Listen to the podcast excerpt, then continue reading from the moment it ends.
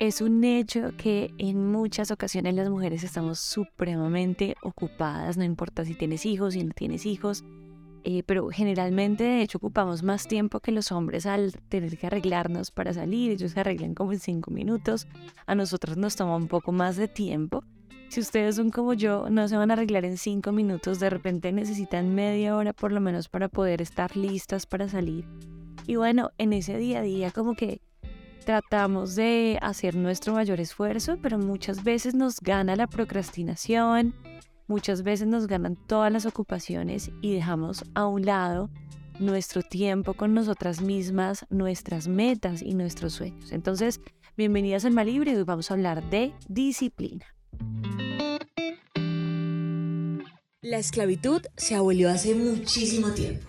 Sin embargo, las mujeres seguimos siendo esclavas de miles y millones de, miles y millones de cosas. Soy Laura Alonso y te doy la bienvenida a Alma Libre. A Alma Libre, un podcast para desechar las mentiras que el mundo nos ha contado.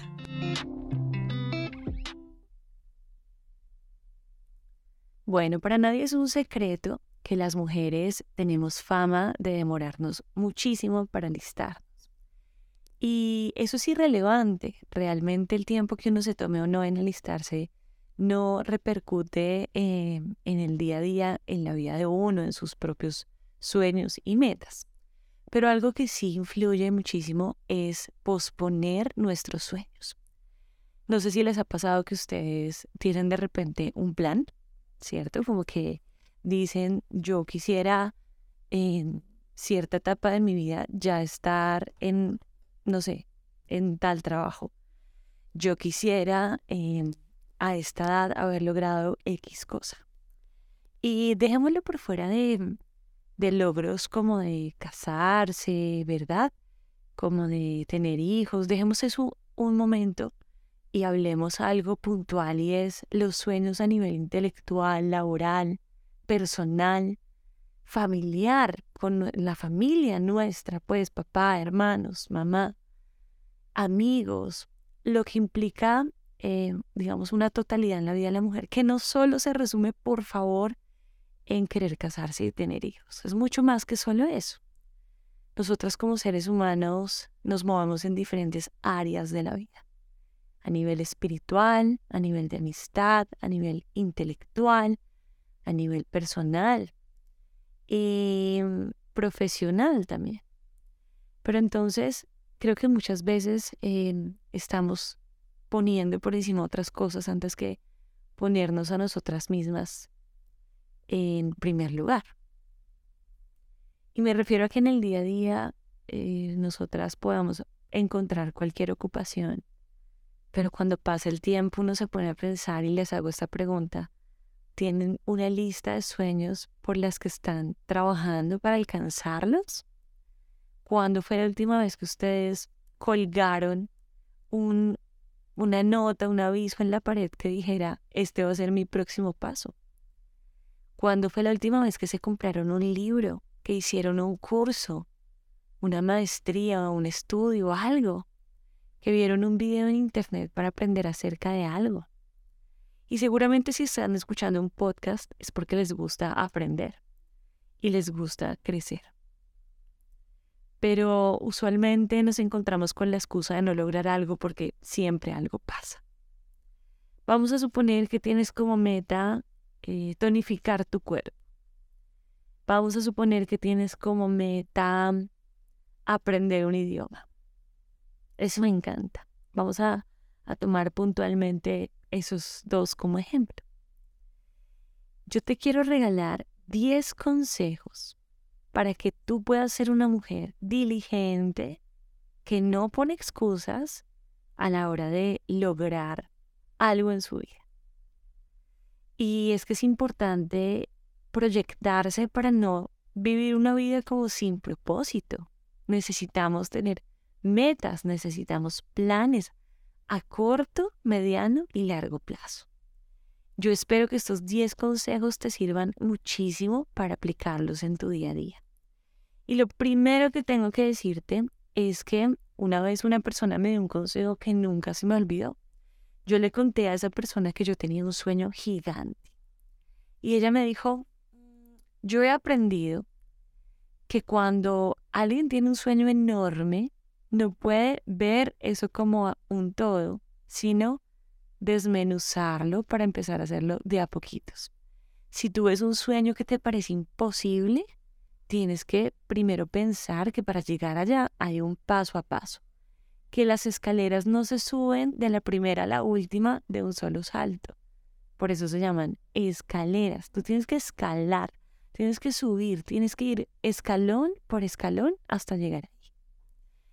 El primer consejo que te quiero regalar es que definas claramente tus metas. ¿Qué quieres? ¿Qué te gustaría? Define tus metas. Antes de empezar a trabajar, es importante que tengas claro lo que tú quieres lograr. O si no, vas a ser una persona que se sube a un bus sin aviso, ¿no? Como dice el dicho, el que no sabe para dónde va, cualquier bus le sirve. Y no queremos eso, necesitamos metas. No hay nada más satisfactorio que darle un chulito a una meta. Define objetivos claros y sobre todo alcanzables a corto plazo, para que tengas una guía clara sobre lo que debes hacer. ¿Cómo se ve eso en el día a día, Laura? Por ejemplo, Supongamos que yo tengo como meta, eh, que, que lo tengo, yo quiero que sepan que me encantan los idiomas, entonces yo estudio en este momento italiano y llevo como dos años largos estudiando em, cosas, pero quisiera ir al país a aplicar lo que he aprendido, ¿verdad? Sin embargo, en ese plan, en esa meta de estudiar italiano y de estudiar portugués, de repente hay muchos, muchas ocasiones en las que no he sido muy juiciosa. italiano y, y, pues inglés. Inglés, después les contaré un poco más de eso, pero eh, se me va el día en ocupaciones diferentes. Entonces, ¿cuál es eh, la meta a corto plazo? Que quiero hablar italiano, ¿cierto? ¿Cómo lo voy a lograr? Ese es definir mi meta. ¿Cómo lo voy a lograr? Entonces hago un paso a paso voy a estudiar una hora diaria de italiano. ¿Listo? Así se, así se ve esa definición de metas. En segundo lugar, debes priorizar tus tareas. A menudo las tareas más importantes son las más difíciles, ¿se han dado cuenta? Pero si las haces primero, o sea, si haces lo difícil primero, el resto del trabajo se vuelve más fácil. Por eso debes priorizar las tareas según la importancia que tengan. Entonces, Em, también, si eres como yo, vas a tener un montón de pestañas abiertas en tu computador, pero a mí me gusta hacerlo de manera organizada. De manera que en una ventana de trabajo tengo lo de cierto trabajo, en otra ventana tengo lo que es personal, en otra ventana, no, no sé si han visto que los computadores tienen como escritorios divididos. A eso me refiero con ventanas porque si no me voy a enloquecer y voy a ser una persona con 1500 pestañas abiertas y me voy a enloquecer. Hay gente que se entiende en, ese, en esa cantidad enorme de pestañas abiertas y hay gente que de verdad se embolata mucho. Entonces hay que organizarse. Prioriza tus tareas. ¿Qué es lo más importante del día? ¿Qué es lo primero que tienes que entregar? Y así no dejas nada por fuera. En tercer lugar, establece un horario. Establece un horario de trabajo y cúmplelo. No saben cuánto me cuesta a mí parar de trabajar. De manera que son las 10 de la noche y yo estoy haciendo algo de trabajo porque pienso que puedo hacer algo mejor, porque se me ocurre crear un contenido nuevo, porque se me ocurre que puedo hacer esto, que puedo publicar esto, que puedo crear tal contenido. Oye, y no paro, pero necesitamos establecer horarios. Oigan, y sobre todo, dejar de tener excusas. Si nos levantamos más temprano, vamos a poder tener tiempo para lograrlo todo. No hay excusas, sí se puede. Entonces establezcan un horario. Eso les va a ayudar a mantenerse enfocadas y a evitar distracciones innecesarias. Yo soy el extremo del horario, o sea, yo digo de, de 5 a 5 y media oro y llevo la Biblia, porque eso está en mis prioridades, ¿no? Eso es lo primero. De cinco y media a seis, entonces voy a bañarme y voy a eh, hacer el desayuno. De seis y de seis a seis y veinte voy a desayunar. O sea, ya es como la exageración, porque me encanta sentir que cumplo con todo y que compito conmigo misma. No es una competencia con nadie más, sino conmigo, de que yo de verdad puedo. Y si yo me organizo, puedo lograr las cosas. Si el horario se me sale de control, bueno, ya está, no pasa nada, no me voy a enloquecer por eso, pero al menos establezco un horario y no pongo excusas.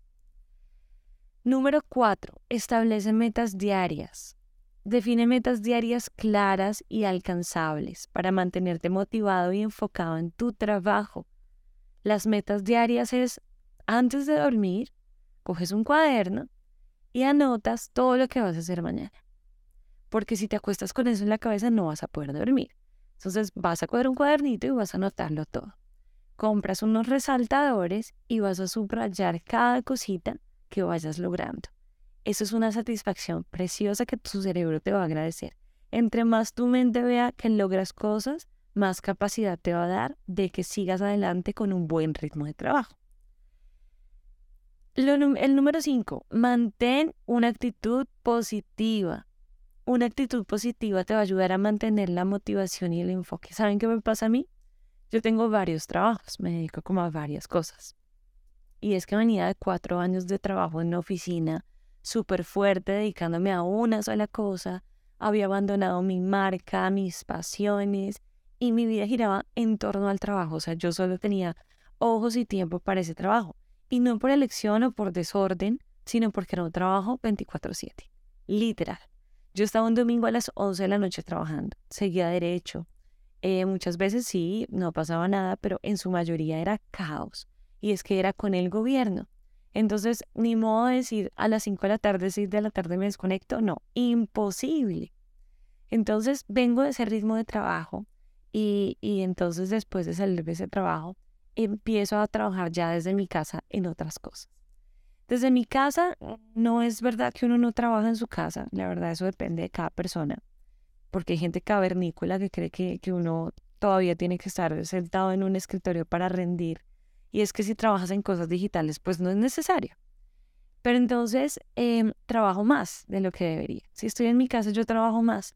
Y ahorita tengo uno de los trabajos particularmente es un trabajo también un poco 24/7, como que me persiguen ese tipo de trabajos, pero yo tengo que hacer lo posible por cumplirme. Yo ocasionalmente digo como, no me gusta incumplirme, no me gusta, me siento mal y me frustra, no me gusta. Entonces voy a hacer algo mío y pum, me mandan algo de trabajo, ¿cierto? Y no, ay no, Laura, qué conchuda, no. Lo que pasa es que hago todo mi trabajo pero a esta hora, 9 de la noche, 8 de la noche, 10 de la noche, pueden estar mandándome algo. Entonces, uno tiene que, que también mantenerse con una actitud positiva porque a mí a veces me gana. Y digo, como que no, qué piedra, de verdad, que yo no tenga esta libertad, no sé qué. Y encima tengo más trabajos y e, es por un tema como coyuntural, es un tema que ahorita debo hacerlo de esa manera, pero me encanta trabajar y debo mantener una actitud positiva. ¿Listo? Trata de ver los desafíos como oportunidades para crecer y aprender. No son obstáculos, es el momento de aprender. Entonces te voy a resumir los primeros cinco. Definir las metas, priorizar las tareas, establecer un horario, establecer metas diarias, no mensuales ni mucho menos, y mantener una actitud positiva. Número 6. Usa herramientas de planificación. Herramientas de planificación como así. Puedes usar una agenda, una lista de tareas pendientes. Hay aplicaciones de gestión de proyectos para ayudarte a planificar, organizar, poner una alarma, como te sea más fácil trabajar. En mi caso, no me gustan las agendas digitales. Yo prefiero a mano, escrito. Número 7. Evita la procrastinación. La procrastinación es la principal enemiga de la disciplina, por supuesto. Evítala estableciendo un plazo para cada tarea y comprometiéndote a cumplirlo. Que tú no estés en paz hasta que eso no esté tachadito con un resaltador, ¿vale?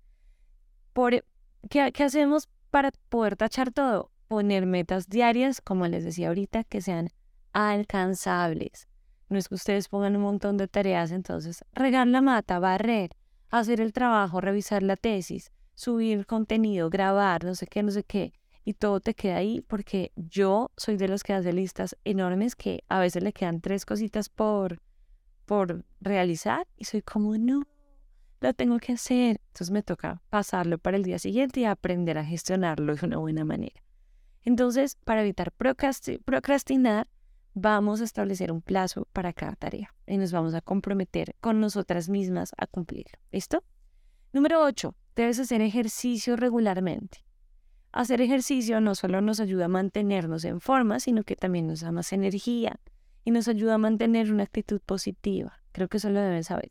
Entonces, em, si un día no puedo hacer ejercicio, bueno, puedo hacer ejercicio en mi casa, ¿cierto? Si no puedo ir al gimnasio, pues, o puedo salir a caminar, o voy a hacer algún estiramiento, voy a poner una canción en YouTube y voy a bailar. Tenemos muchas herramientas para hacerlo, entonces hay que motivar un poquito al cuerpo a hacer algo como eso. Número 9. Celebra tus logros. Cada vez que alcances una meta, celebra tu éxito.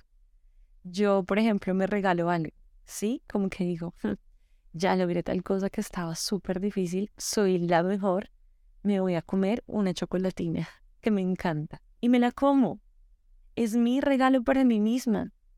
Ustedes de verdad necesitan aprender a disfrutar el tiempo con ustedes mismas necesitan aprender a hablarse, necesitan aprender a consentirse, como a felicitarse en lugar de darse tanto palo. Y eso es un tema del que vamos a hablar en esta semana también. Entonces, celebra tus logros. Reconocer tus logros te va a ayudar a mantener la motivación y a seguir avanzando hacia tus objetivos. También es una forma de premiar a nuestro cerebro.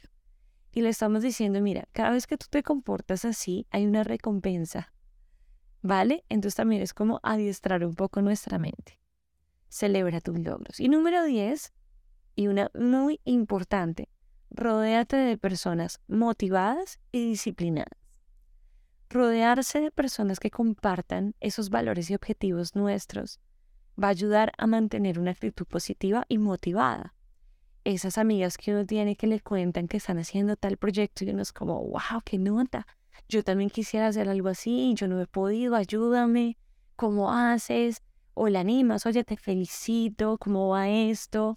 Entonces te van preguntando sobre tus planes y tú eres como que, ay, qué chévere. Entonces, eso es importante. ¿Por qué? Porque lo contrario sería personas desmotivadas e indisciplinadas. Y son unos ladrones de tiempo. Personas así no aportan mucho a nuestra vida en esta parte de disciplina y necesitamos rodearnos de personas que nos motiven y nos reten o nos, nos inspiren y tengan una actitud positiva todo el tiempo. Por supuesto, el tip de tips, el número uno por encima de estos 10 es necesitas la oración.